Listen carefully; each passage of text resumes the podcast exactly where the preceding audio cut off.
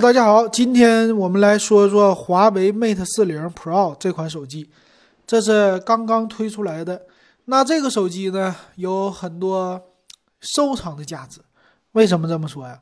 它就是麒麟九千系列处理器，这个处理器他们家可能是最后一代，很多人来说啊，值得收藏哈。咱来看看这手机怎么样哈。这次呢，也是 Mate 系列呢，是他们家的旗舰，主打的就是拍照。这次背面呢四个摄像头，但是用了一个圆环，而且摄像头的布置呢，在这个圆环的四个角这样一个位置，采用的是徕卡的摄像头。呃，这背面的造型呢，和之前的 Mate 三零系列比啊，更加的好看了，更加的圆了。呃，一个圆环的造型嘛，并且机身呢，其实更素雅啊，这是它的一个特色啊。之前的话有绿色的，现在这回给你玩一个银色的机身，主打了。那咱们看吧，这个环儿呢，它叫什么？叫一个高端的，官方介绍叫自带光环啊，这个名儿起的挺好。前置的屏幕呢不一样，前置它是一个双摄像头的，算是极点屏，就是呃一个屏幕屏幕摄像头吧，就是个叫屏下，应该不对，是吧？应该也是屏下摄像头啊，但是。哎呀，这个怎么说呢？放在旗舰里好不好呢？我觉得还行，但我怎么怎么看都感觉这前面有点像三星，我不知道大家是不是这样感觉。然后这个屏呢也是很不错的，一会儿我们来说啊。那配色呢，这次都体现出来那种高级感、高端的感觉。背面有用这种深绿色呀，还有黄色呀，啊这些的颜色整的挺好。来看这个啊。官方介绍的屏幕是超曲 OLED 环幕屏，这个屏幕呢，很多人好像是能想起来前两天推出的一加，一加不是说了吗？我们的这些曲面屏啊，我要做成直角的，我要做成平溜的曲面，但是华为家还是用这种环形的哈。但是我就是我不知道是是不是只有我自己这么看，我总觉得。这个标遮住以后，是不是就三星啊？这样子，或者 OPPO 的高端，我总觉得在哪儿见过，我不知道大家有没有这样的感觉吗？那这个机器呢，支持防水，叫 IP 六八级的防水，挺好的啊，有防水的功能很不错。但是你要想换电池，那就费劲了。那这次的麒麟九千系列的，哎呀，这处理器真是前几天，呃，上个月吧。他们家把这个芯片空运回来，不说了吗？这也是台积电代工的最后一批了，五纳米的工艺，这工艺非常好。刚才我看了一下啊，它用的是最新的核心 A77 的大核，并且呢，它的显卡就 GPU 用的是呃 Mali 的 G78 的，都是最新的一个核心啊，这个很好，并且速度更快，最高达到三点一三个 G 的 CPU。那这次还有五 G 的网络啊，说是五 G 网络协同。哎，说到这个五 G 网络，啊，今天又有媒体说了，哎呀，这个苹果的五 G 网啊，是多么的不好啊！说两个卡呀，同时放进去以后，啊，就能只能达到四 G 的速度，五 G 的速度达不到。哎，各种各样的分文呐，各种各样的传闻都说出来了，但是不当苹果卖，哎，该卖多好卖多好。所以你说这玩意儿奇怪不奇怪是吧？国内现在是两大啊，一个人说苹果在收割韭菜，还一个说就华为收割韭菜，不知道你怎么看？你觉得谁收割？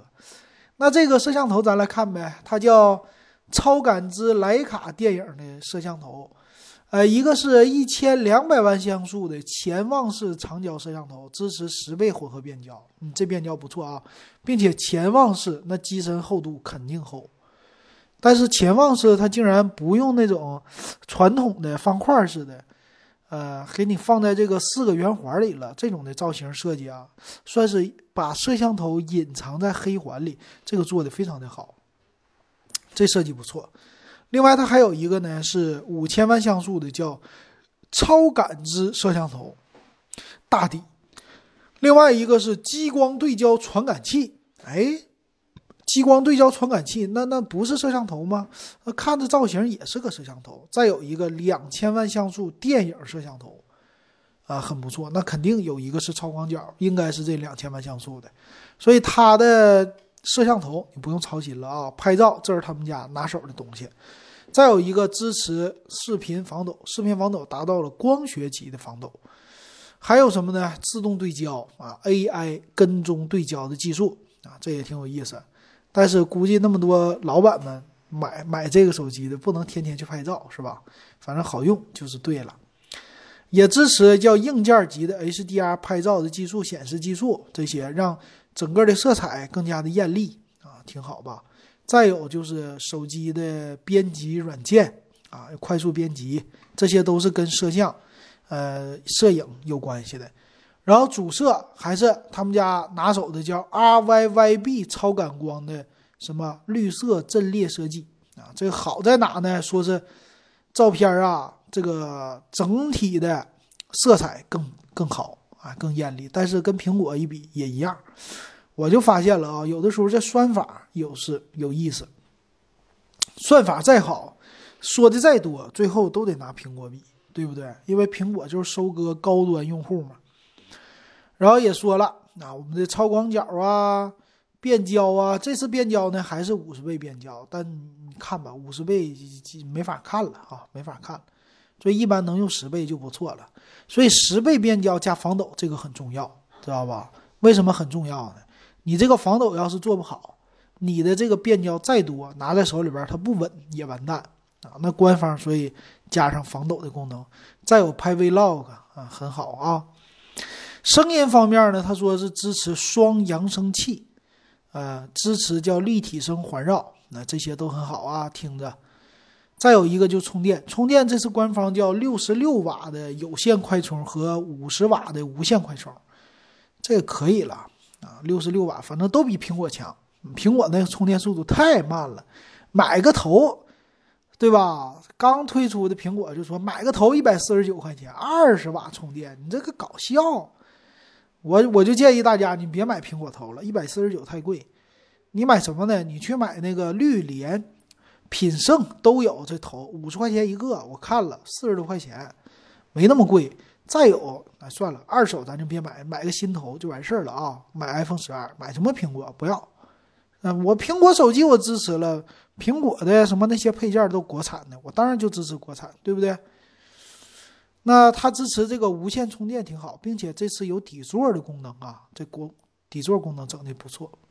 再有什么呢？EMUI 十一也做了一些更新，支持一些主题模式了，并且我看息屏显示整的也是到位啊，都出来了。然后再有一个手势功能，手势功能说是叫 AI 隔空操控。哎，解锁更多，很多人还说了呢，我就喜欢这手势，这手势功能太好了，就因为这手势买手机，这功能有没有？早就有了。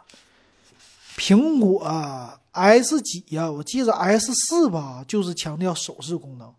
当年的 Note 三好像还有眼球功能，眼球跟踪，这技术太多了，有没有用啊？实用技术不一定实用啊？为什么不一定实用？你没事儿你手机得立起来。你说谁现在没事把自己的手机立起来放在桌子上？你见过吗？对不对？是不是都趴下？趴下的话，那你接电话你不拿起来接，呃，你站起来接，是不是？你站起来冲着手机来回摆呀？这种场景我觉得应用的比少，比较少，所以比较小众啊，肯定不是什么大众的方式。所以这种隔空的，也就是增加它的噱头，增加它高级感，卖的贵一点儿，别的不增加啊。那。行了吧，这差不多了啊！别吐槽太多，容易给自己找麻烦。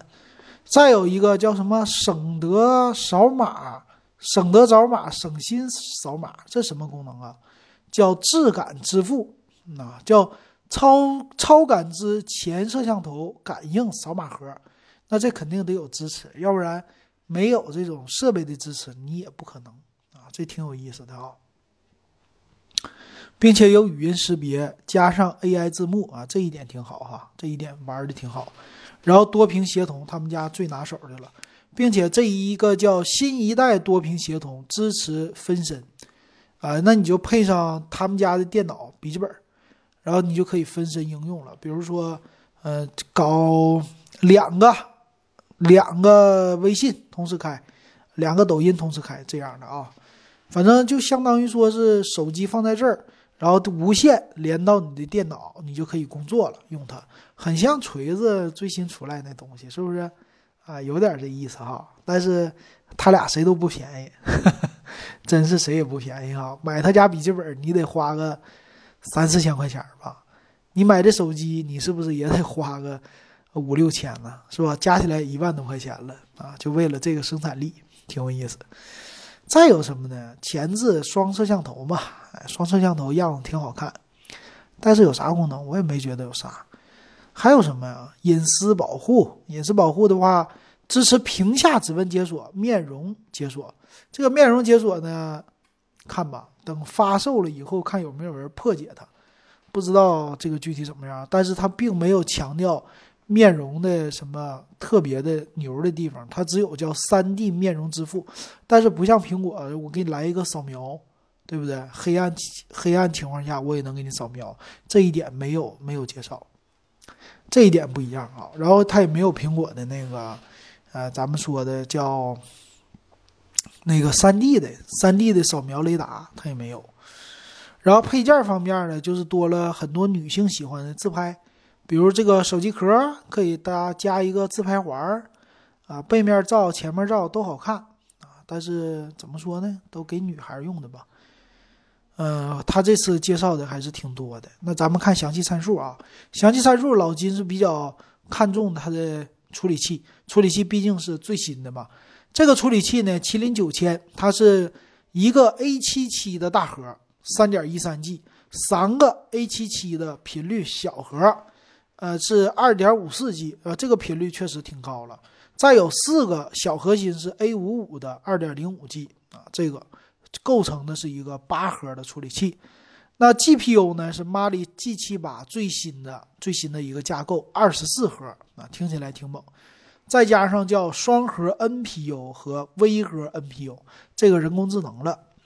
然后支持双卡双待。屏幕啊，咱们看一下啊，是六点。